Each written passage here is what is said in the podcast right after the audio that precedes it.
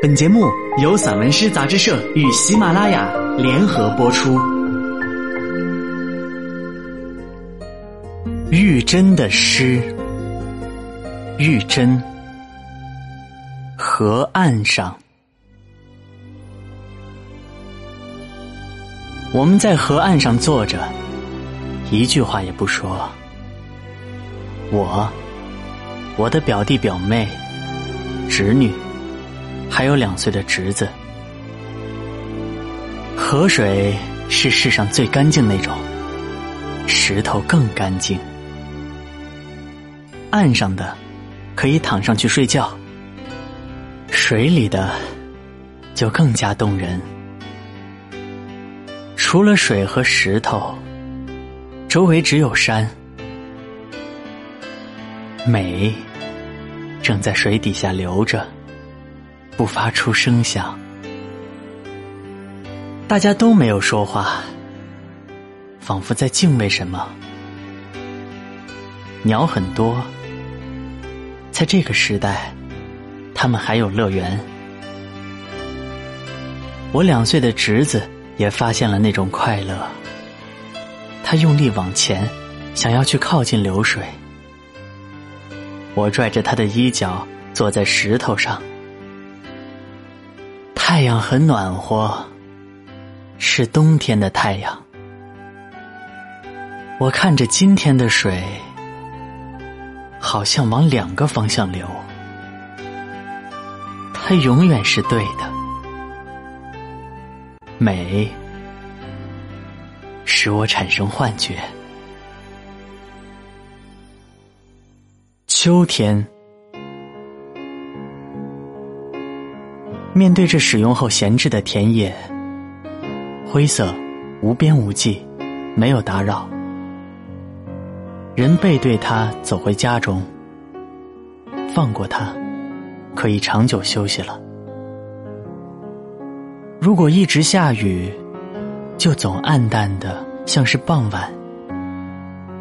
面容灰色而疲劳，收成使它脱了一层皮。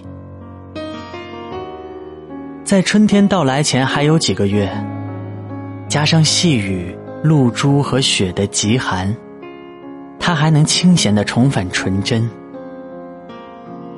群山站立，几对黑色的翅膀，它脚下的辽阔被什么煮着，泛着白气。黄色的花瓣和草籽一夜间淋湿。使荒原更为寂静、沉重。从巅峰灌流而下的泉水，流过最后那双赤脚。他完成了一个岁数的飞黄腾达和争吵。现在正洗漱，睡着，钻入静默。让他长寿。祖母睡了，这时候，他像一座山神，枕着苦难又伟大的二十世纪，在黑暗中沉沉的呼吸。我再次朝月亮祈祷这一切，让他再活上三四十年吧。他已经八十多岁了，不要有高明的伤害，卑鄙的更不要有，让他像一个古老又明亮的传说，多活几十年，弥补曾吃下的几乎非人的苦难。他的回眸尚存孩童的天真。又闪烁羞怯的上个世纪的复杂，遗传自家族阴影的暗褐色眼睛，仍然可爱的泛着，像蝴蝶的双翅安在陡峭的鼻翼上。这样好的老人，请让他长寿。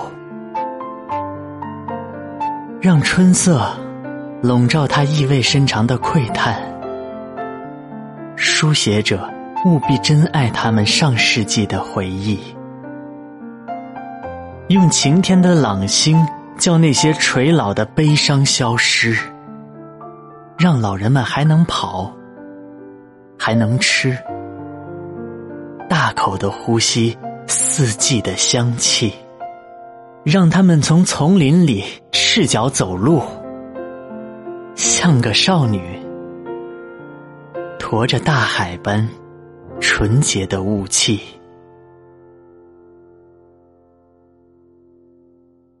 那时我们有蜡烛，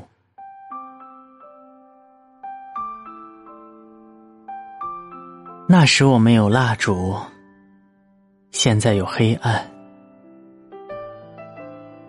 灯太亮了。爸爸说：“能不能换成十五瓦的？”我说：“那太暗了，我不习惯。我越来越看不清了，但所有的灯都比之前更亮。这是谁的问题？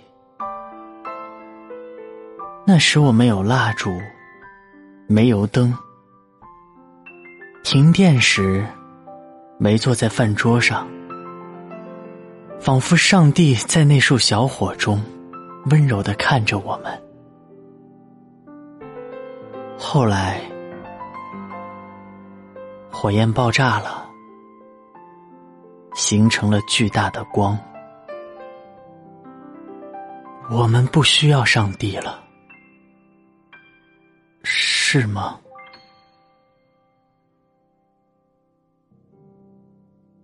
清晨。十二岁的冬月，我醒来，揭开水桶上那层冰，快速刷牙洗脸，刺痛一阵一阵的，像铁匠铺的星子闪动。后来，我的脸没有感觉，耳朵被冻得很美，但给我带来了冻疮。在鸭掌叶的树下，屋檐挺立着，一排排冰条。冰条下是桶，桶里是冰块儿伸进去各种各样的小手。天还黑着，起床铃就响，但空气很好，极其干净，强硬。哨声后，我们去跑步。风携着冷刀子向我们杀来，不，是我们冲上去的。我们朝着那冷刀子冲上去，将脸蛋割成红色。在两旁枫树的尽头，影子们。昏暗的涌动，太阳从这片海浪上升起了。我对着太阳搓手，它像种冷血的艺术。扎猛子，没有比这儿更厉害的水手。大海。是他们的广场，而潭渊是花园。梦将他们带到了不可能之地，穿过涟漪、水草、阳光的刺目，在深渊理解了开拓。水。是少年最后的领地，除了高山，没有更好的远方。那是闪耀的一九九八。我站在石桥上，看看着朝大河奔来的男孩女孩们，在白色的波光里，他们自由的通往虚幻。岸边上响起了此起彼伏的水声，明亮的少年，战士般扎进水的宇宙。